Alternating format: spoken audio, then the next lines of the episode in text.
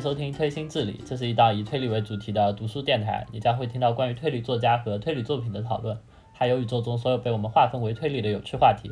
本节目由两位推理爱好者制作，我是常有清，我是 Snowy。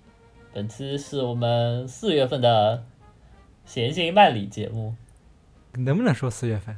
我们是四月份建的文档，四月份画的笔，对啊，哎也可以算四月份的节目。我们我们就闲心慢理这个节目没有说是一个月一出的呀，只是说是一个常规节目而已啊。明明你刚才这么你认为的你自己说四月常规节目，啊，那 不要在意这些细节。哎，四月常规节目，然后五月初不是也是很正常的事情吗？嗯就像工资一样，四月份的工资就是五月五月份发的，是不是？没错没错，对，我们四月份出已经出了三期节目了，和产能和我们预期的也差不了多少。对哦，本来我们预计划就是一个月两期常规节目，一个月两期专题节目，然后一期常规节目，结果上期加更了，对影响了进度。对啊，结果上个月三期三期专题节目，嗯所以常规节目就被往后了吧，对对对，也是很合理的。冠冕堂皇。其实一开始准备四更，结果对，还不是因为你。好，那我们开始我们本期主题吧，主题吧，不要再提这些悲伤的事情。啊，本期第一个想讨论的是一个算最近的苦恼吧，嗯就是怎么给萌新推书。我其实还蛮怕的，就给一些不怎么看推理小说的人，或者刚开始看推理小说的人推荐，就不知道该给他推什么好。就一方面是不知道对方他的喜好是什么，然后另一方面也知道自己就最近看的书根本都不适合推荐给新人，就就觉得很可能会吓跑新人。所对，以这个问题我我还蛮苦恼的。嗯，我也在经常在那个节目底下评论看到有人说要推荐一些适合新人看的推理小说嘛，但是他主要是因为推理小说种类实在太多了，无论是时代的时代不同的、风格不同的，还有国家不同的，各每个人口味不一样，所以就很难推荐。哎，我现在就只能，呃，这什么推心推心三板斧、占星术、手无，啊，然后一朵桔梗花，这就这是我的推心三板斧。但你这也不靠谱啊，一本欧美都没有，就就你还这个三板斧，一点都不三，一点都不哎呀三板斧。那叫什么日式推理三板斧？啊那欧美推理我连三板斧都整不出来，你知道吧？欧美推理我就只能上一本希腊棺材，嗯，上一本无人生还，再上一本什么三口棺材，大概就这样吧。可以啊，这可以啊。希腊棺材啊，希腊棺材还是我觉得还是算了吧。就阿婆，欧美从阿婆上面看就挺好的呀，或者福尔摩斯应该不要推荐吧？这个应该福尔摩斯应该都会看吧？嗯也是，对吧？就就特别，呃你都不知道该怎么推荐啊。嗯我觉得，我觉得推日式比推欧美要稳很多哎。就日式还有看得下去的情况，没有吧？黄金时代的那些推理才是最大众化的。你看阿婆的销量真，的吗？对啊，黄金时代才是。你说你刚你刚才说了什么占星术、手无，还有一个什么一朵桔梗花，一朵桔梗花，对我感觉也只有一朵桔梗花这个比较普世吧。你那两个根本不普世，好吧？一个是西门格，一个是不，那个已经啊很普世了，好吧？还是有那个如果都不普世，就已经说不好了啊。我觉得推乱步不如推，不如推占星术哦。手无不太适合，我觉得手无不太适合。啊，我觉得，哎，手无很火啊，很多人都是看了手无，然后那个的。要让我推荐日系推理，我就推荐什么东野圭吾啊，还有推荐，嗯，宫木美雪这些作家，他们才是更适合入坑的吧？啊，你说是不是？啊那只能说你给我推荐这个，我就会不高兴，或者说我就会觉得没什么看头了。我主要觉得，你那你说你那个占星术，再加一个呃手无，它完全就局限在那个新本格范围里面的呀，反而要更普适一点嘛。你说那个东野圭吾，他无论是轨迹方面的还是社会派方面的都有，然后公墓为血的不就属于很这样子，这样子我就直接推给他推悬疑剧不就行了吗？我直接给他推隐秘的角落，嗯，什么沉默的真相不就行了吗？我觉得推东推东野和推推悬疑剧是一个概念的事情，这么说是不是很招黑啊？呃，你推《百夜行》，我感觉把其中一本换成《百夜行》可以吧？或者《嫌疑人 X 的现身》，哦，对吧？也行吧。嗯，这才是赛满府。然后欧美的就是三大家的各一本。啧啧，你这在暴露你的喜好。我是持反对意见的。我觉得我才是最普世的。你就哦，欧美的可以普世就是就，那你这样直接拉个销量单，第第一名东野圭吾，第二名东野圭吾，第三名东野圭吾，第四名阿加莎，这样不就行了吗？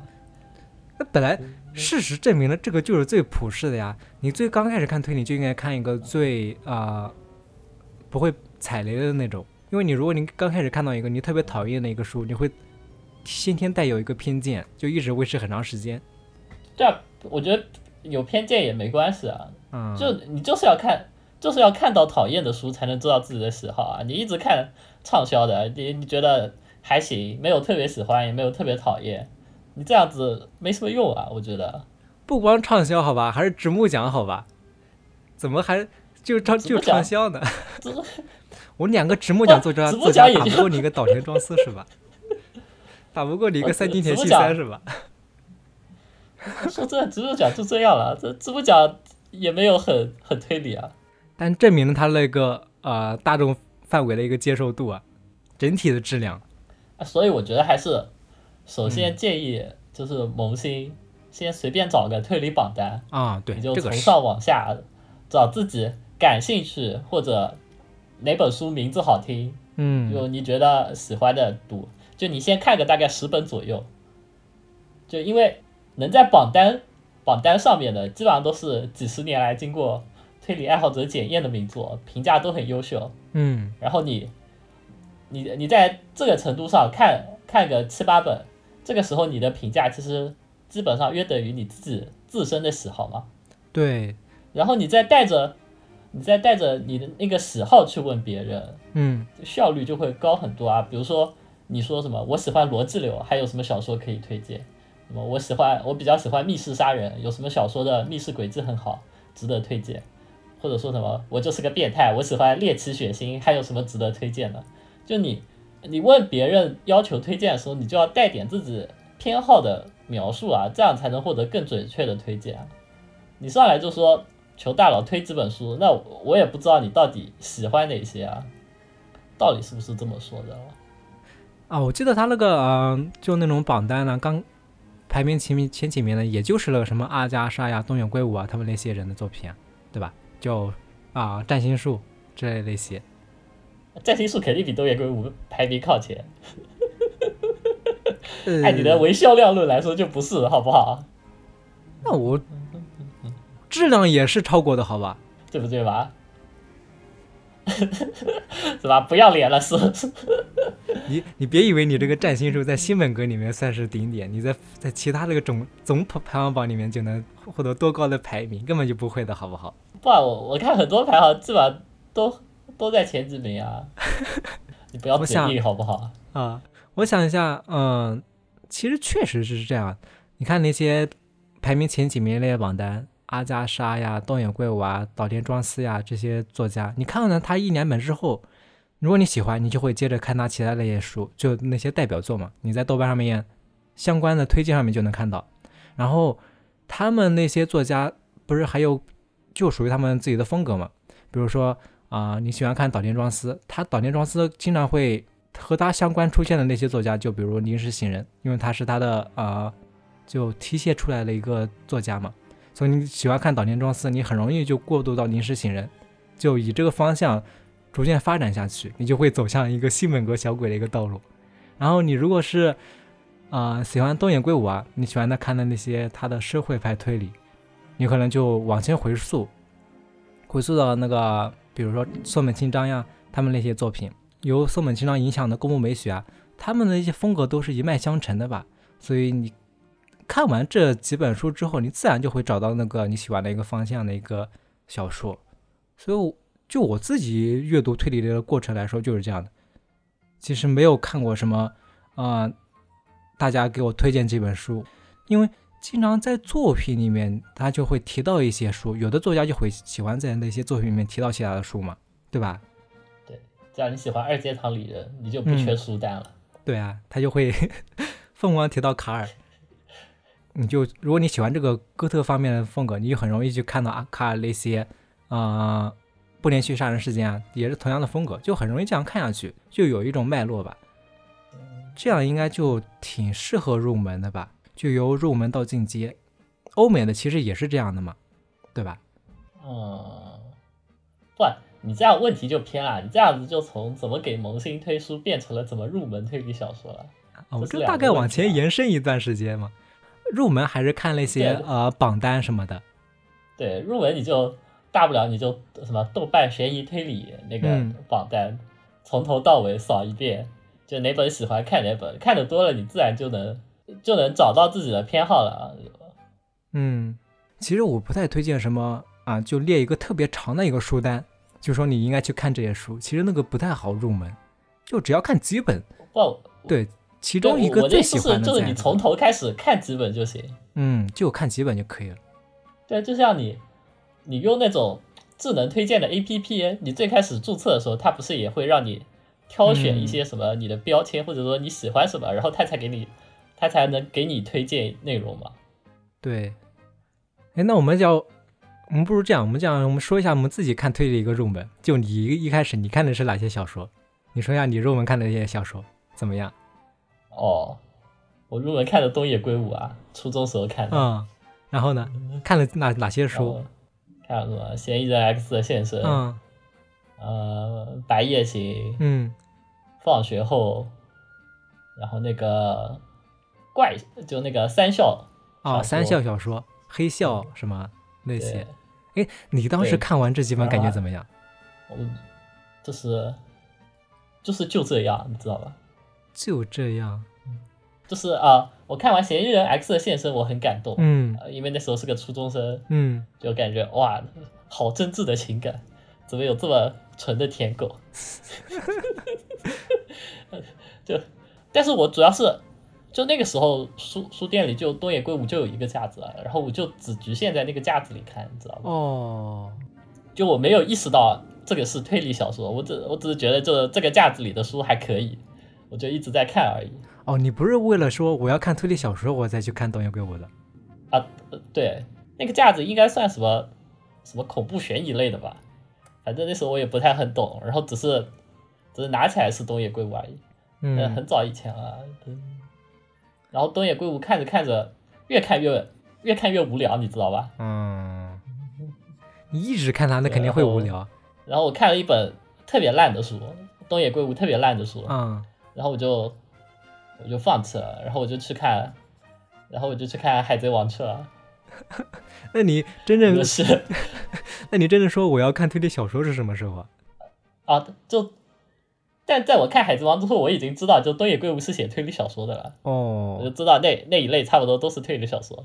然后，但但我后来就没有再看了，因为我觉得呃能火的都是都是这样子的，那呃就是我不喜欢的。然后我到后来到到高中，嗯。到高中，然后我的高我高中是那个就是住宿住宿制的嘛，然后那时候也没有手机，嗯，就每个礼拜就去图书馆借书看，然后在那里那个看到了占星术，嗯。然后占星术因为是被是被剧透过的，所以当时的感觉就觉得太牛逼，但是也就这样，毕竟我我知道了嘛，毕竟《少年包青天》还是看过了，嗯，没有那个冲击感了嘛？对，然后再看了《一帮骑士》，《一帮骑士》是我是给我带来震撼的作品，我记得我虽 然现在我剧情都已经忘得差不多了，我就记得我就记得我当时在晚自修一边看一边哭，啊，一帮骑士为什么会看哭啊？嗯，一帮骑士很感人的，好吧？是这样吗？我已经忘了感人的情节是什么，但我但我只记得很感人。可能是我看的时候年纪已经很大了，没有被没有被触动到。再然后我看的是那个，再然后我看的是那个荆棘夏彦的《孤鹤鸟之下嗯，》，也很震惊。然后我就开开始入坑荆棘，然后就把学校图书馆所有的荆棘夏彦都看了一遍。你说，你看东野圭吾，看着看着就看不下去了，反而看这个《荆棘夏彦》看了、哦看了第一本就能能看下去了。这个是对啊我，觉得你才是少数，是不是？不然看东野圭吾，看东野圭吾我是初中啊，看《荆棘夏夜》我是高中啊，哦我的人已经成长了，好吧？不能理解他的好。啊，我我对这我对那我初中时候对对东野圭吾的印象就是，我想看杀人死人，哦然后侦探破解案件，我不想看你情情爱爱撒狗血，然后说什么我也有什么不得已的理由，所以我才这么干的，我也不想看这些，你知道吧？这就是我最开始对东野圭吾的印象。哦，对，那后来看那个占星术，后来接触推理就很正常了，这属于一个正常的一个。对啊，所以我、嗯所以我高中的时候就特别喜欢岛田庄司和金吉夏彦。嗯，然后就一路看下来了。对，然后就一路基本上以日系为主，就一直看到现在啊。哦，你说你你之前说你看《西尾维新》是因为从动画入坑的，这是另外一条路是吧？这不一样。对啊，我看《西尾维新》是，我我不对啊，我另一条不是去看《海贼王》了嘛？从《海贼王》然后就开始 看那个呃美少女啊，然后再从美少女、哦 认识到了西尾文星啊，那是另一条路，好吧？好，这是另一条路，就形成一个圈了。对啊，好吧，好吧。对啊，我高中最重要的三本推理小说就是《一帮骑士》《姑墨两之下》和《斩首循环》可以理解你现在的口味了。然后那时候拉黑了二阶堂离人。这个已经在之前说过了。哎，那我我想一下，我一开始入坑我看的是《无人生还》，但我看《无人生还》的时候没有想到这是一个，也是没有想过这是一个推理小说。哎，你有没有这种感觉？就刚开始知道《无人生还》的时候，知道这一个什么非常非常刺激的大逃杀的一个小说。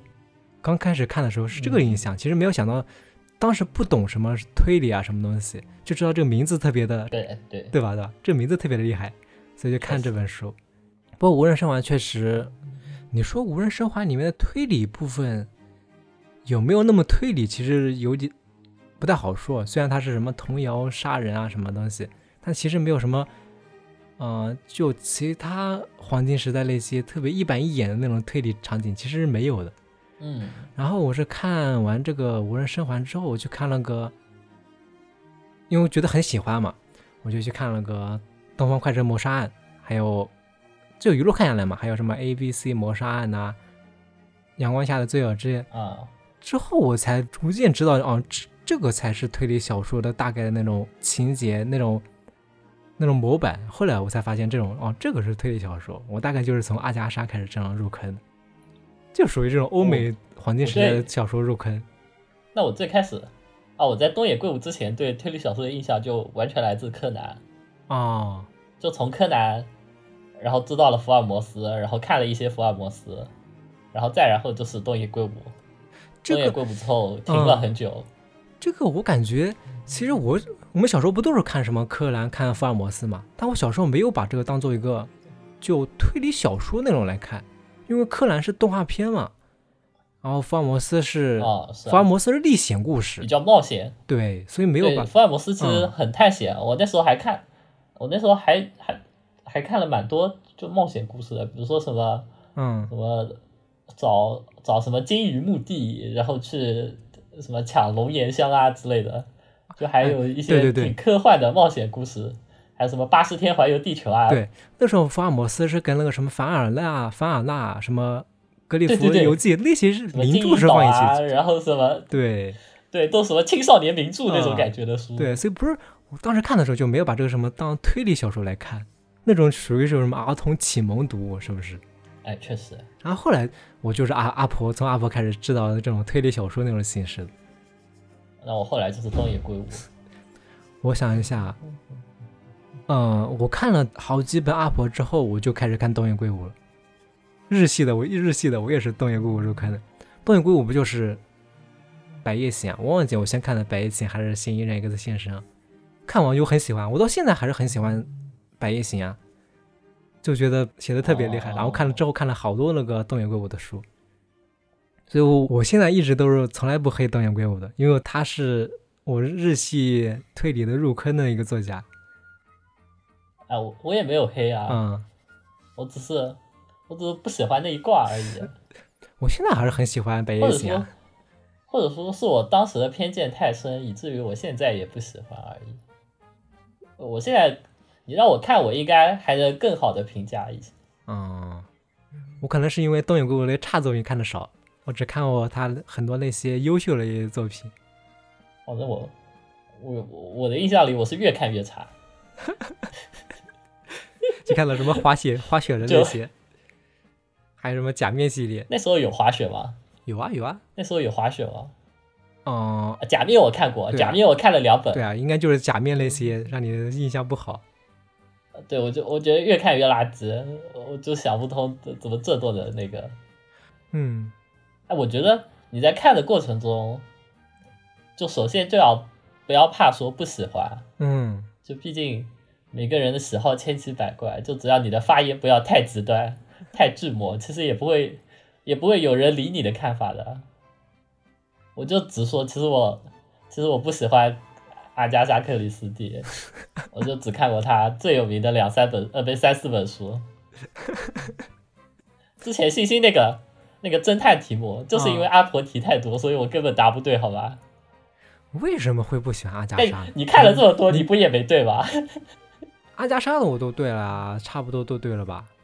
真的吗？啊，那我那个进阶题目里七八道阿加莎，我好像就对了一道吧。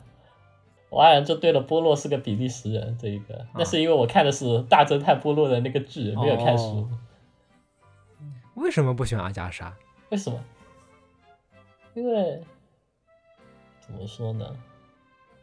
因为人名记不住，就他很喜欢唠家常啊，我很就他经常什么天气很好啊，你做人应该怎么样啊？你这你这样的礼仪可不好啊！最近什么某某家出了什么事情？就他先他要先寒暄一大堆这种东西，然后再再开始案件，然后我就很不耐烦。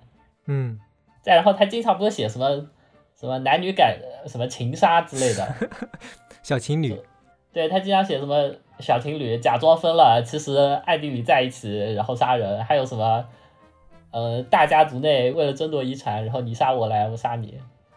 我对我我当时对阿婆的印象就是这样子，就是这三点，嗯，就是啰嗦、情杀、争遗产。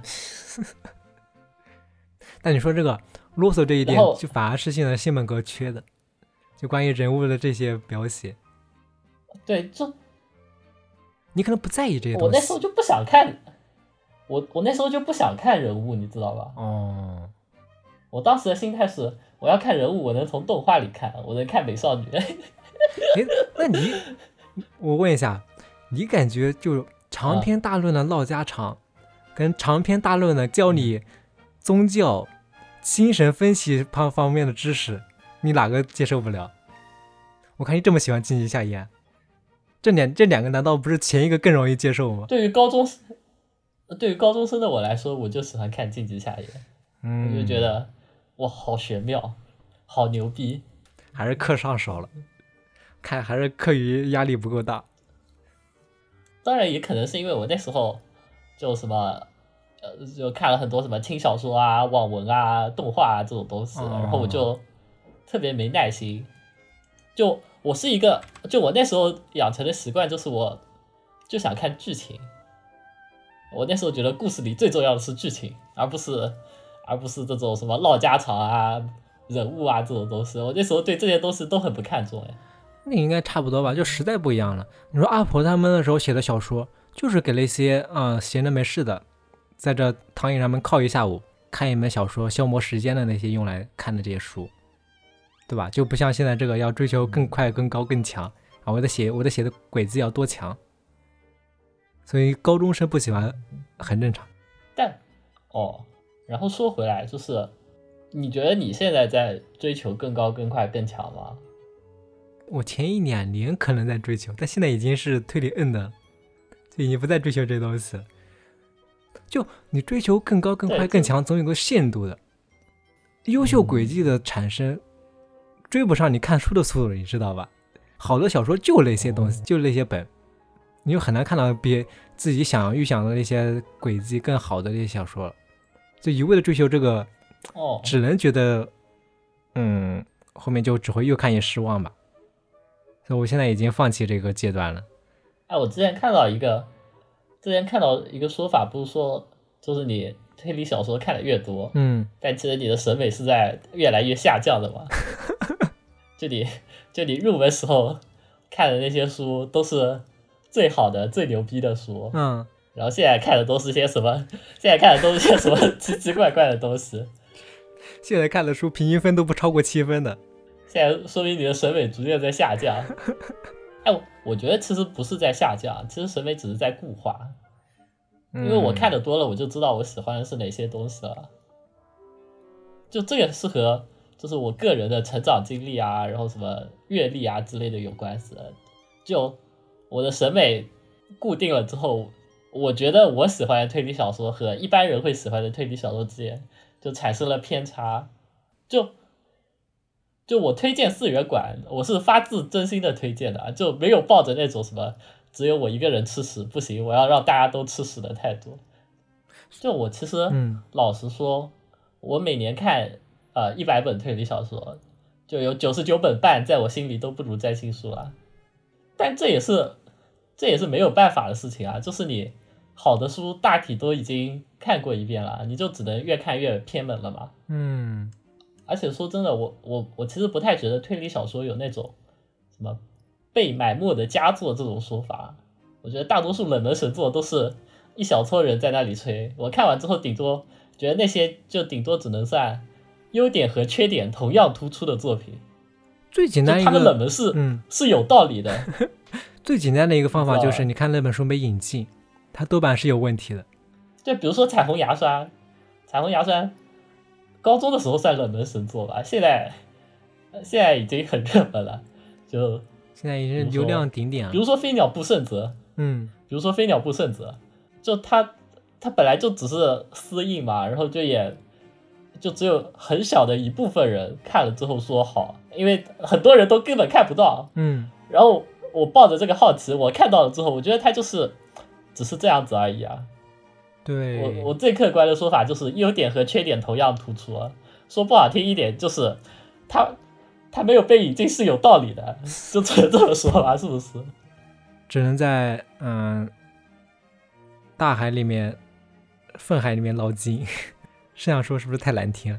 我觉我觉得真的有什么冷门神作，嗯那肯定不是在中文圈子里，肯定是在肯定是在日文圈，呃，就在呃，你说不定什么呃一九一九六零年的什么某个日本杂志中，可能挖出能挖出来一篇特别好的短篇，但绝对不可能在一九六零年中国引进的呃那些中文小说里面找出找出一篇冷门冷门佳作来，我是这个态度。我，哎，你你知你不是知道吗？我去年大概去年不是也就是这个状态嘛，就喜欢看那些偏门的小说，啊，就特别特别怪的小说，就看完感觉就精神被污染的那种感觉。但现在已经放弃了这种态度了。我感觉我之前有点问题，就是其实有好多那种经典名作其实是没有看过的，但总是局限在就自己舒适的那个区域。比如你一直看西蒙根作品，你就想接着看下一本西蒙根作品。其实其他领域代表作好多书有很多很多啊，但就不想去看，你感觉你的审美被固化了那种感觉。啊，对啊，就是就一方面你的审美在逐渐固化，另一方面你就要去寻找，就什么都吃，营养才能跟得上那种感觉。你审美固化了，你挑选的那些书的范围就会少很多。哎，我我是有几块就是相当于是自留地一样的感觉，就比如说我横沟正史会有会留几本，江户川乱步会留几篇嗯这样子。嗯，我不知道看什么时候，我就会去看那些。那些其实我平时看看的时候也不会想起来，但有时候我想换个口味，我就会去看那些。那大概以上就是我们看推理小说的一个状态吧。这这个状态是可以给萌新一些推荐的吗？哎，这这个状态其实就跟马上就要脱宅的二次元差不多，有没有这种感觉？给大家一个预警，千万等工作一不要像我们这样。忙就等等工作一忙，然后就开始 就开始看的很爽。这样老二次元的后期就是就只有一就只能看那个叫什么萌豚番，或者或者说或者说青百合，就只能看那些了，再也再也接受不了什么宏大叙事啊，什么热血高歌啊，就再也不能接受那种东西了，是不是这种感觉？其实想想也挺惨的啊。我们转换一下气氛吧，不要不要这么沮丧。我们说一下我们最近对看了一些书。其实最近我们说我们推理 N 的话，但其实看的书还不少。对啊，这这今年已经是我看看书看的最多的一年了，比前几年都多。主要是因为刷分，主主要是因为马上就要毕业上班了，就想 就就想在上班之前猛看一些书，就有一种逃避。是我最后的什么休闲时光这种感觉。我已经预感到到时候你的状态了。哎，上班好累啊，回家只想看呃看管人，然后就睡觉了。我没有看管人，好吧，你不要胡说，不要凭空污人清白说说最近看什么推理小说？你先说。啊！叫我先说，嗯对，就在啊，我们录的时候是在五一假期的时候嘛，嗯然后就在前几天刚刚看了，刚刚看了林小玲的《随机死亡》和《奇迹降临》之前，嗯，算是今年给我带来很大惊喜的国推吧。《奇迹降临》之前是刚出版的，然后《随机死亡》是什么时候出版的？《随机死亡》好像是二一年，它是它是好像第七届岛田庄司奖的入围入围作品，然后所以它只有台版，嗯，就它没有出简中，但是它在它有出一个台版，《哦随机死亡》是只有台版，然后《奇迹降临》之前是新出版的这一个，对新出的然后那个获得岛田奖入围的是《随机死亡》吗？是这一版？哦，那我一直那我一直误会了，我以为我我我还以为是这个《奇迹降临》之前。随机死亡，我我看的时候豆瓣评分五点六分，但是我的有雷评 有雷评分八分，这个事情其实就很、很诡异吧，就说明就我的友邻基本上口味都是和我差不多的嘛，所以我才会关注他们嘛，嗯，对吧？他们他们给八分，就感觉就是就是有一种我会喜欢，但是可能一般人觉得觉得他不怎么样的那种感觉吧。所以我，然后当时当时有人给我推荐说，还有人很认真的跟我推荐说值得一看，然后我就去看了嘛。这种不是最喜欢的状态吗？就看到一个四点几分的、五点几分的书，但自己特别喜欢，这不是有种捡到宝的感觉吗？就是吧，众人皆醉我独醒，只有我 只有我懂得他的好是吧？咱们老新本鬼迷就好这一口。对，嘿，那叫一个地道。哎呀，那先说哪个书啊？你这两本书先说，先说哪一本书？先说随之死亡吧，啊，然后他他的故事大概是，呃，几个人啊？八个人还是七个人？六个人？反正几个人，他们被被魔女拉进了一个塔里面，哦然，后设定系。不不不算设定，就他们被拉进了一个塔里面，然后就要就跟那种韩国漫画一样，就闲的没事就要你爬塔，就一层一层往上爬，然后魔塔。对，就那种感觉。然后每上每就你你在这一层塔里做完任务，然后就就往上一层，然后在往上一层的过程中会、会随机死掉一个人。异世界迷宫是吧？哎，对，就就差不多是这种感觉嘛。每一层就相当于一个关卡，然后就大家一起合作合作完成任务，然后会死一个人，然后大家再上去，然后然后上到顶上，最后那个人就可以活下来，好像是这样子。诶，那它跟跟推理有什么关系啊？就它它每一层之间那些任务，就其实特别像密室逃脱，你知道吧？就一些小机关、小轨迹，类似于什么字符啊、密码啊，或者猜测，呃，我们这一关的任务到底是什么？我们怎么样才能完成任务？就就类似于这样子的东西。就你说它推理呢，它也是推理，但是它又特别零碎。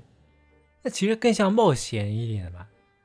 对对对，然后然后每一个人他们就他们被选中都是有原因的，然后在他们冒险之余，然后还会有回忆他们过去，就比如说每个人都会经历一些，都会经历一个命案，然后比如说重要的人死掉啦之类的，就还有、嗯。就还有这样子的故事，然后随着你爬塔的进行，然后告诉你这些故事故事的真相，再然后之前说的是随机死亡嘛，就是说就是随便挑一个人死，但其实它是有一个死亡的规则的，就他有一个嗯藏得很深的、就是确定到底是谁死谁死谁死掉的那个。又找出一个规律。对对对，然后我看完不是在群里说了一大堆，然后最后最后还是打了一个五星吗？非常纠结。你去看一下那个群，你去看一下那个群，就我看完之后非常之纠结。一方面我觉得他不行，另一方面又觉得他很行，就特别复杂。说一下，先说一下你觉得不行的地方吧。呃，首先就是它有一种很强烈的，就是对着剑画靶子的感觉。这么说你能明白啊？就是你会觉得整个整个故事就是先有答案，然后再往前推那个动机、理由，推前面的流程，你知道吧？哦然后它不是每一层之间都是那种密室逃脱的小谜题嘛，然后就特别零碎。那他这个小谜题有那种比较优秀的吗？就有印象深刻的那种，还是就以量取胜啊？是这样的吗？我觉我觉得是以量取胜，有什么？啊，那行吧。又有什么文字游戏类的，还有什么线索密码类的，还有什么呃推理、呃推理动之类的，就什么都有，什么谐音梗也有，然后什么密码的什么都有，都有，你知道吧？唉，然后它那个结构就特别特别复杂，或者说，呃，让我想想该怎么说。比如说我有，比如说大山的短片有五个故事，嗯，我把这五个故事都拆散，把里面的五个凶手聚集在一起，让他们关在一个塔里边，然后每一层分批给给一个案子的线索，然后让他们推理出，让让剩下四个凶手推理出一个凶手，然后把这个凶手杀掉，然后他们一起继续往前，就有一种这种感觉，你知道吧？就总的来说，我看完之后，你刨去那些就是爬塔的那种密室小机关，它其实就相当于是一个短篇连作集，你知道吗？哦，就一关一关嘛，然后就一一张。对，它其实就相当于是每个人身上，他过去都有一都有一个这么一个案子，就把那个案子就其实是要重新推理一遍的，就相当于每个人都有一个案子，然后所有人加起来就是一个短篇集，然后他最后不是有一个，最后不是有一个那个随机死亡其实不随机的一个规律嘛？那个规律就相当于是短篇连作的最后那个大梗。就把那个就把所有的短片都串起来，然后最后再来一个反转。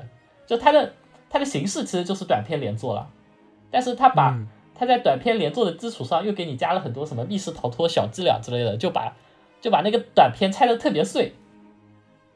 就你看书的时候，其实其实是没有重抓不住重点的，就你只只有看到最后的时候，知道了大梗，就稍微把之前连了连起来一点，是这样吗？对，所以我就很难评价。我在想他到底是，嗯我在想到底是给一个就是一般的评价，给个三星，还是给个五星？最后，这我感觉，起码这个这个复杂度和这个完成度上来说，其实是应该是很很优秀的嘛。而且作者也是个新人，我觉得还是还是要以鼓励为主，你知道吧？那还好，毕竟是第一本书。那第二本书呢？我看你的评价好像，对第二本书也很纠结啊。我昨天不是一边看一边一边在说吗，嗯，第二本书它不也是了什么，呃，有那种语言学的那种，就玄学那种嘛。然后第一本书也是有那种谐音梗，然后文字游戏。那他哦写书是这种都是这种风格吗？不不，那那是不一样的。就第二本这个嗯奇迹降临之前，他的他的故事大概是，就是一群人他们坐坐大巴车，然后出了车祸，掉到了一个山谷底下，嗯，结果这个结果这个山谷底下有一群原始人，就什么未被人类发现的原始人，然后那个原始人他们有自己的一套语言系统，就是你根本不能和他交流，嗯。但是你可以从从他们说的很多话和他们的一些行为中推测，就是这个单词是什么意思，这个单词是什么意思，然后就逐渐的能和他们沟通起来。就你要推推理这个语言到底是什么含义，这还比较有创意。对，然后再再和原始人交流的过程中，就他们不是一群人落到山谷里嘛，然后他们那一群人里还就不停的有人在在死去，就被杀。哎，我我觉得这个应该就是算是某种极端的设定系，都已经大巴掉到山底下是野人部落了，肯定是那种非常极端的。对，就是他他所有的设定就基于的是你的就那个自创的那个语言，嗯，你要从那个语言开始摸索那个原始人的信仰信仰问题，然后你还要。再用语言去推测那个原始人的行为模式，就他们哪些是禁忌，哪些不是禁忌，就他们为什么会生气，以及他们为什么就什么对你好，这些都是要从语言那个推测的。然后你推测完行为模式之后，你还要再开始推测原始人的社会职能分布，就所有的这一切都都跟他那个自创的那个语言有关。哎，那这种就要看他的那个这个主题写的怎么样哎，这个主题你你感觉他是写的可以吗？就这个语言方面的这个，我感觉很牛逼，但是这个东西其实就是完完全全没有读者介入的空间了，就是作者说什么就是什么嘛。就他比方丈贵会还要方丈贵会啊，他能根据比如说这句话和这句话，然后这几个单词发音都很接近，然后推导出这个单词是什么意思，这个都是读者怎么做到的？就这个都是，读者是完完全全没有思考的办法的。所以我觉得他是。最卑鄙的那一档设定系推理小说，他那些思路其实你只能接受，就不能参与。接受你是你你是不能想别的的，对。但是他最后按照他的思路，确实能得出很牛逼的东西，就非常厉害。所以就这本书我也很复杂，就我一方面觉得他他这些东西作者能想出来非常了不起，然后他有很多。非常奇妙的想象力，然后他的戏剧化冲突表现的也很不错，但一方面就是我完全没有参与感，我就只能静静的看着他装逼。这样说这两本书都有点，嗯，就就我的预感，呃，奇迹降临之前，就时间久了之后，它的评分一定一定不会高的，能有六点五分就差不多了吧？但它，哎，它现在开分好像九点九点几分，八点九分吧，但我觉得好像是。对他这个东西就是很两极分化啊，嗯，哎，这个作者就很两极分化哎。那说到最后，你要不要就你说，如果这两本书，这两本书你最推荐哪一本书？还是说你都不推荐？怎么说？哎，关于《奇迹降临》之前，我打算做个做一个国推专题，然后再认真的介绍一下这本书，以及嗯，认真的说一下它的优点。然后顺带再介绍几本另外我看的还可以的国推，可以可以。过一段时过一段时间等等，比如说感兴趣的人去看了之后，就见证更多样本了之后再再写，再再再介绍。因为我觉得我很喜欢，但不但我也深知就是会有很多人不不会喜欢他，你知道吧？坦白说，坦白说就是先等我把这个国推看完。对吧？根本我这么跟你说，你是不是也会觉得这个东西很很玄妙？就这本书很玄妙。你其实你这样说完，我我感觉《奇迹降临》之前我还挺想，我还挺想看的。我想看一下他这个语言学到底是想说什么东西。就他能从语言学推出，比如说一群人在祭祀，然后他们念了一大段祷告的词，然后他就一段一个一段一段的推理，就这段祷告是向是向谁祷告？这段祷告是向谁祷告？嗯，就类似于这样子，然后就能推出原始人的信仰到底是怎么样的，再从原始人信仰，再能推出来，比如说这个人是负责种田的，这个人是负责打猎的，这个人是负责怎么怎么样的，就差不多这种感觉。其实，其实这个算不算就是新本格一种乐趣？就把以前推理小说里面不会存在那些要素融到推理小说里面，就比如说一开始把妖怪融到推理小说里面。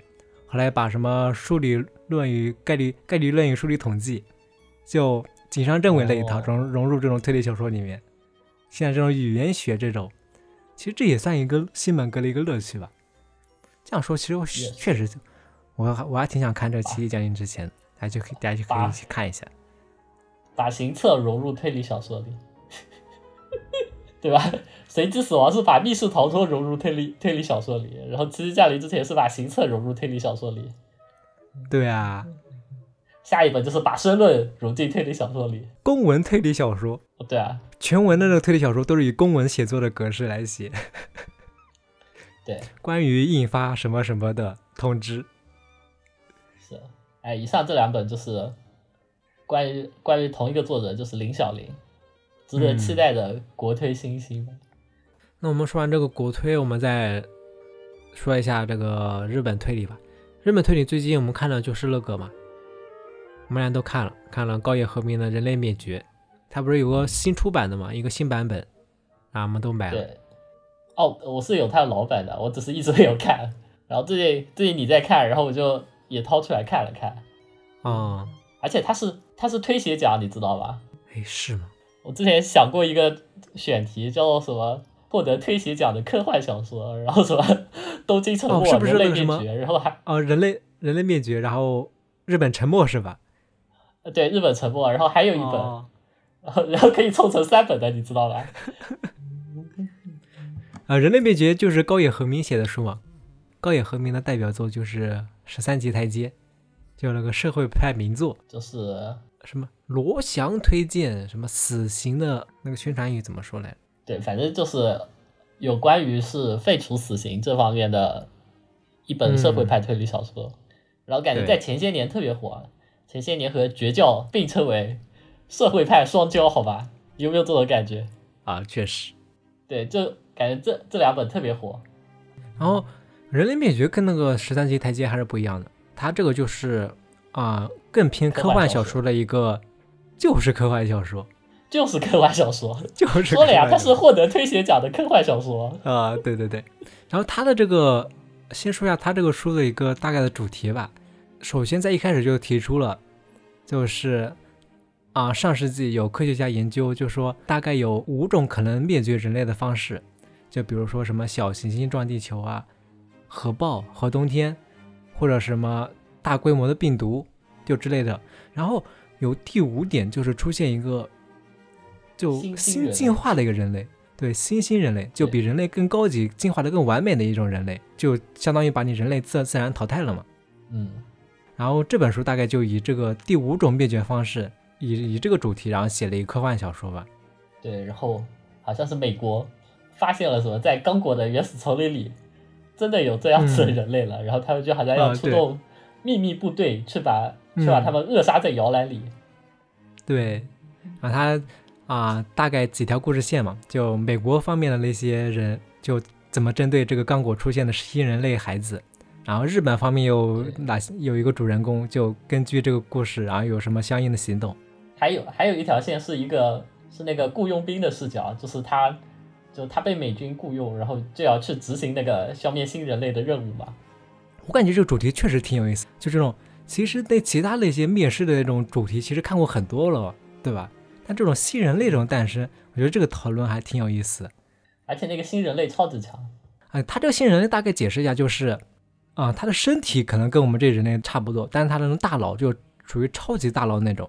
对然后他一开始做了一个类比，就比如说美国白宫他们互相交流用那种密密钥，然后他那个密钥是由各种是由大规模的那种服务器然后生成的，就可能以现在的技术完全不可能攻破的。但是就是那个新人类小孩子，就几岁的，就用用一台电脑就把它破解了，写了一个完全新的一个算法，就大概这个来描述一下他的智力。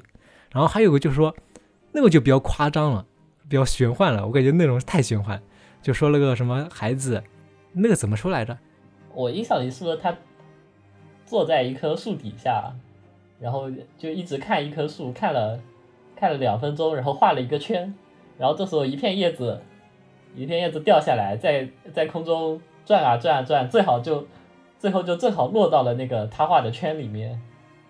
对，啊、他就就像那什么流体力学大师，就他那个小孩子拿起一片树叶，然后在地下画了一个圈，他一放手，那树叶慢慢慢慢飘，慢慢飘，就飘到了个圈中心了。然后就说这种新人类诞生，因为他智力实在太强了，你现在人类完全无法对抗，所以说他有后代啊，他对，然后你人类肯定会慢慢被淘汰他一。定会灭绝人类的。啊，对对对，然后主题就是这个。其实这个是有点和其他那些被动那些灭世的那些武器不一样，因为这个新人类要看你的那个立场嘛，因为它不一定会灭绝人类，对对吧？对，它不一然后就定看对人类有恶意，你知道吧？对但是美国是就相当于是以防万一那种感觉，就觉得此子断不能留，然后就对对就一定，要想把它弄死。哎，你觉得这本书有黑美国吗？我感觉那个总统形象很像小布什哎。然后什么我那么日本的这亚萨系的男主就会保护那个新人类，就是这种主题啦。然后就，然后后续的一些故事就根据就根据这个新人类小孩子，他们一波人要救援，一波人要迫害这个小孩子，就围绕这个发生了一系列的故事吧，就是那种科幻冒险故事嘛。就他那个在日本的那个男主视角，就有一种孤身对抗全啊世界、面对大阴谋的感觉。就只不过有一个神秘人一直在帮助他哎，这个不要说，这个又是剧透了。啊。对，那这个去掉，就嗯独自面对整个世界的追查，啊不，整个世界的什么大阴谋，但每次到关键时刻都会有一个神秘人就前去帮他救一手，然后最后走，最后还是化险为夷。对，然后这本书就我的观感来说，我还挺喜欢这本书的，因为你看，有时候那个科幻故事不需要在意它什么啊，就这本书的立足点的那个科幻论据是不是有，就是不是有可行性，或者有什么科学依据，对，反而这本书是那种，比如出现了一种新灾难，你对这种灾难的态度吧，我感觉他这个主题我还挺喜欢。哦，而且哦，我印象里就高野和明还是就他对大屠杀还是有一些，就他对大屠杀的看法很正确吧，我只只能这么说。就他他不会有写，比如说发生在刚果的大屠大屠杀，还嗯就还还写了日本人就是对于呃中国的中国还有朝鲜的屠杀，就他的嗯，政治立场很正确，没有那种掩饰的感觉，对，我觉得他视角啊放的挺，就挺挺宽广的。嗯，确实就是一个全球的视角，而不是一个很狭隘的民族的视角。然后单论除了除掉这个主题，其实单看他的那个冒冒险故事也挺好看的啊，就那雇佣兵的那个视角，在光嗯光那个冒险部分也挺好看的。然后然后这本书是不是那个主题又是什么大猩猩？是不是今年看了好多什么关于大猩猩主题的一个小说真假？我只想到镜下缘，还啊？还有美还有美奖嘛？美奖最新的那一本就母猩猩打官司上法庭的那一本啊，就很多这个猩猩主题的，我看看最近看了好多这个，嗯。我那个感觉只是噱头哎。对，但他这个人类灭绝里面，这个其实那一部分的那个小情节我还挺喜欢，就是说他们雇佣兵到了个刚果丛林里面啊，他不是要潜潜行进去嘛？就他们遇到了一些野生大猩猩，然后就看到那个什么，就人类对待大猩猩的那种态度，你肯定不会把它什么做我要尊重大猩猩什么，就他以这个做一个比较吧，就新人类看你人类也是你人类看大猩猩的那种态度。就你说以他的视角来看，你就是一个大猩猩，所以我感觉他这种比较还挺有意思。啊，这本书大概就是最近我推荐的一本书吧。好，然后是最后一个事情啊，接下来的话想要聊一下关于高校社刊的事情，还有因为五一假期的时候和其中一个学弟一起见面聊了一下，感觉这个事情还挺值得说到一下的。嗯关于社刊的话，感觉最近几年开始，其实很多高校都已经开始做了。嗯嗯，做的比较好的有，比如说呃复旦大学的，然后北大的，然后西交的等等。像像之前我们一起来聊天的朋友招录，他其实就是呃那个上海交大推协的，然后嗯他们目前就在制作今年的社刊了。对他们去年出的社刊是《过去之书》和《未来之书》嘛。对，虽然招录在我们电台的发言看起来很国难，但 但他其实是高质量高质量推理爱好者，不仅写文，而且做社刊。啊、他们我看他们那个社团里面还经常每一每个星期要有那个就推理的活动，就出了个题谜题嘛，然后互相来猜。对，推理谜题也是赵露赵露自己写的，就特别勤奋。嗯关于关于社刊这个话题，其实特别不好推荐，嗯。因为一方面就是社刊里的大多数内容其实都是很青涩的，绝大绝大多数作者写出来的小说就很难说是优秀，你就只能只能那个叫什么，就是忽略他的缺点，感受他的优点，就只能比较模糊的感受到他的想法或者创意，但整体的整体的故事还需要很多打磨才能及格这叫什么点子推理？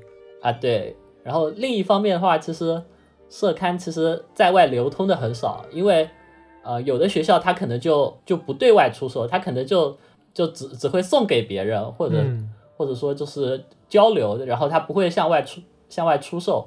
另外有一些学校可能向外出售，但是他们的印刷数量也很少，它可能就只印了几十本。如果你不关注的话，一下子就卖完了。嗯，然后你再想看，就只能去闲鱼上高价买倒卖的社刊，那就很贵，几百几百块钱一本，完全不值得。对他们这种社刊主要就因为他们没有那个版号嘛，就只能用这种方式来出版，就没办法印。只能少量印刷，多了的话就算违违违法出版物，嗯就会被罚款什么的。嗯，那个那个学弟还跟我吐槽，他说什么麻省的简中炒的这么贵，也才几百块一本，他们的社刊也要几百块一本，所以含金量约等于和麻绳一样。然后从但是从另外一个角度来说，其实社刊其实是很多人写推理小说的初心，就很简单，就觉得自己小说看的多了，也想试着写一下，然后有一个平台，期待给更多的人看到。嗯就他们写的内容有些就很狂野，或者说特把特别天马行空，或者说看起来也挺有意思的。嗯，主要就因为以前有那个推理杂志嘛，现在没有这现在这种推理杂志很少了，就好像只能往社刊这样投，在国内这样。对，感兴趣的朋友可以去豆瓣找高校推理协会创作交流交流中心这个小组，就那里有很多高校推协的朋友在在交流，同时有一些社刊作品就也是发表在豆瓣上的，就是你可以看到电子版。嗯，哦，我上次说的那个啊，庐山派灭绝计划，庐山派杀人计划啊，灭绝计划，灭绝计划就是社刊里面的嘛。对，因为我觉得就是你几百块钱去买一本就倒卖的社刊是其实大可不必啦，嗯，就它的内容其实也说不上这么好，然后你也你花的钱也很难支持到他们，我觉得其实没有什么必要了。对，总之就是之前我在豆瓣上买社刊，然后那本社刊是江苏四所高校推理协会就是联合出出品的，然后叫肖雨。嗯然后在我在发地址给对面的时候，对面最开始就说什么感谢支持之类的话，然后他突然话锋一转，就发现什么呃我给的地址离他还挺近的，然后他提议说不如五一就是面基，然后见面聊一聊，然后那我肯定说好啊，然后我就顺顺带把我们电台介绍给他，让他点个关注，完成了一波 就是这叫什么资源置换吧，然后我就在在五一假期见面之前就看完了社刊。嗯就老实说，我其实也是第一次看看社刊，哦，就感想就是我刚才说的，就是大多数作品都很青青涩，但是你能从中看到作者的就是创意，就很有意思。其中有两篇的完成度很高，是很让人惊喜的作品，然后另外的都是怎么说呢？感觉社刊就就是是鬼是鬼和 Meta 的天堂，你知道吧？就有很多就有很多是鬼和 Meta 作，嗯，然后还有很多那种致敬作吧，就致敬很多作家，对，是的，吧？把自己的那种兴趣爱好完全暴露。总之就是很很野蛮生长的感觉，但是里面也是有很优秀的嗯，作品的。然后之前朝露不也跟我们说过吗？他之前他投他们的社刊里面，有些作者就已经进入那个新兴的那个奖项的评选，也就是一个就有一个台阶吧，我感觉是这样的。啊，是。然后这个暂且不谈，然后就到了见面那一天，嗯地点是在一家，地点是在一家烤肉店，然后我先到了，然后接着迎面走过来两个人，就就他还带了一个学弟，那两个人我当时的第一印象是宋江和李逵。啊，如果如果他们两个听到我们的节目，就非常不好意思的。总之，先向他们道歉。就一个就是长得那种很白净、戴眼镜的小哥，嗯然后还有一个就是黑黑壮壮的大汉。然后我当时先入为主的觉得，就是那个戴眼镜的白净的小哥是和我在网上聊天的那个人，因为我、嗯我之前和他聊天，感觉他文质彬彬的嘛，嗯，结果结果到后面介绍的时候才发现，那个长得像李逵的是他，然后那个宋江是学弟，然后然后我当时在心里第二次道歉。他们啊，他们就是大学生，然后过来一起面基的是吧？他们都不是一个学校的哦，啊，他们是同一个高中的，就是一个是学长，一个是学弟。嗯，然后那个学弟还还和我是一个大学的，然后他就觉得把他拉拉过来一起见面也挺好的，然后就、嗯啊，不过他们都很年轻啦，他们一个一个大三，一个大一。哦我身为这种研究生马上毕业的老狗，只能说年轻真好。然后我们就一边吃烤肉，一边从从一本推理小说聊到另一本，就说哪本书好，哪哪本书不好，然后聊了聊了一下社刊里的作品，因为那个社刊里有一篇就是，呃，那个李逵哥 李逵 李逵哥哥写的，然后他那一篇就基本上就属于差评比较多的类型，嗯然后我们就在吐槽他的作品。再接下来还有一些，比如说相互安利或者黑屁的吐槽的部分，总之就是很快乐。嗯我们从十一点多吃到了吃到了两点多吧，好像，然后后来又找了个星巴克，然后三个人继续聊天。还是属于比较正常的面基过程。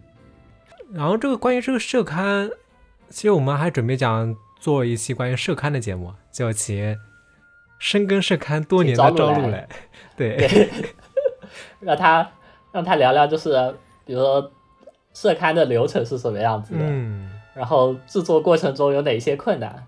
对，他们那本社刊的最后一篇是柳建棉，柳建棉写的。柳建棉是一个就是已经出版了推理小说的国推作者，啊、纯白如雪是吧？对，对那一篇的那一篇的感官就比前面的要好很多，就是也不是说轨迹方面，就是比如说呃小小说的布局还有文笔方面，就有一种高下立判的感觉。嗯，就即使呃《纯白如雪》这本书的评价，我们暂且暂且不说，我觉得是一本比较两极分化的书，但是起码就是写过正经出版物的作者和就是为爱发电、为爱发电纯属爱好的社刊作者的文笔之间的差距就特别明显。嗯，不过不过看这种社刊，其实啊、还是就喜欢看了一个点子吧。其实啊，对吧也是。嗯，也不会很在意这个关于他那个什么故事啊什么的。哎，我看的社刊里面其实没多少，没多少就是轨迹流啊，都是说了，大多数都是续鬼和 meta，这个就是纯纯点子都是好吧。然后偶尔呃就说的质量比较高的那两篇是比较偏逻辑流的，嗯一个是一个是设定系的逻辑流，还有一个是纯纯纯的逻辑流，就显得完成度很高，就有很好几重伪解答，然后有反转，有有什么埋下的浮现，然后回收，嗯，那两篇感觉评价特别好，但是我这么一说，你你也看不到，你知道吧？我就只 就他们也没有发表在别的地方，嗯就光说了，勾引起了大家大家的兴趣，然后大家又看不到，感觉就很不好意思。嗯，他那个里面是你你的意思是说，现在那个社团里面就很少有那什么物理轨迹之类的，就主题是这个的啊，对啊，啊，啊是啊，说明已经过时了。没有好像啊也是，什么什么本格，本格早该死了。那也没有逻辑流为什么不是本格？但物理轨迹这个已经，现在哎可能真的是没人想写这东西。说不定别的社刊里就有了。嗯总之，敬请期待我们的社刊节目。嗯以及如果对社刊感兴趣，就去豆瓣关注高校推理协会创作交流交流中心这个小组。嗯，呃，大多数的社刊发售基本上都是在豆瓣上面发生的嘛。对，而且之前征稿啊，一直到之后的流程，一直在上面都能看到。大家如果想投稿的话，也可以看了看了一个，啊、是的，对吧因为有些社刊是对外对外征稿的，还有一些他们就可能内部的稿件就足够出一篇出一本了，然后他们就嗯不对外征稿，都是有的。好，就是这样。嗯，反正就预告一下我们后面的一些节目。对，最后的话，我们就顺顺带聊一下我们后面后面几期的选题。呃，除了刚才说的社刊节目之外，啊、另外还有我们一直想做的国推选题，啊，对，这个是一个。推荐几本我觉得比较喜欢的国产推理作品。最近 最近关于这个讨论还是对还是有一定讨论度对，的。最近最最近有最近有一本大火的推理和一本虽然不火，但是我们也提了很多次的推理，都是国产，对吧？嗯，然后另外的话，估计黑牢城应该也马上就要，应该在未来两三个月，之前看年初出版社的画的饼里面，他好像说的是六月份，所以我们打算在黑牢城有出版消息之前做一次黑牢城的节目。嗯，哦，然后就是什么历史推理嘛，那也是一期节目，。就对历史推理和黑牢城可以稍微结合一点。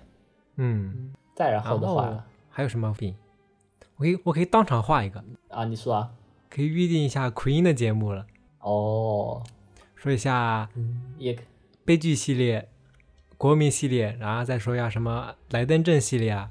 哇，你你不要步子这么大，奎因不是还有好几个时期吗？你你就不能、你就不能节俭一点吗？比如说我们专门出一期什么讨论第三时期奎因的作品，这样子就显得我们又专业，然后内容又少，好不好？你直接来个奎因专题，再做你妈十本 十本国民系列怎么看？你没有听懂，你没？有听懂。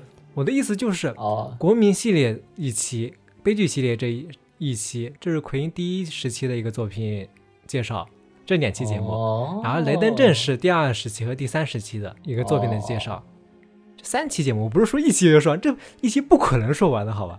这都啊二十本书了，那就那就先画着，反正先画着。反正不太可能，或者说反正短时间短时间内不太可能做到了啊。然后暂时就是这样子嘛，而且出现了比较比较新的书，如果我们觉得有趣，或者我们看到了呃比较有趣的书，我们也会呃可以插队，然后立刻做做节目来向大家分享的。立刻总之就是近期，就是很快嘛，反正还是还是不要对我们节目更新速度有期望。哎呀还行了。嗯总之，总之就敬请期待。嗯，然后最后的话，啊、还是感谢一下给我们充电，就是打赏的观众老爷们，嗯感谢 Unis、ETO 亚洲分队小队长、南城大气、屁屁口咸鱼酱、李李李李李良，然后玄齿露露露、卡利亚十一、红茶与蓝鲸、徐一二三、神乐事，感谢各位观众老爷们的支持。好，以上就是四月闲心办理节目的全部内容。如果你喜欢的话，记得点赞、投币、转发、收藏。如果你有什么想说的话的话，也可以在评论区留言告诉我们。嗯，那我们下期再见，拜拜。拜拜。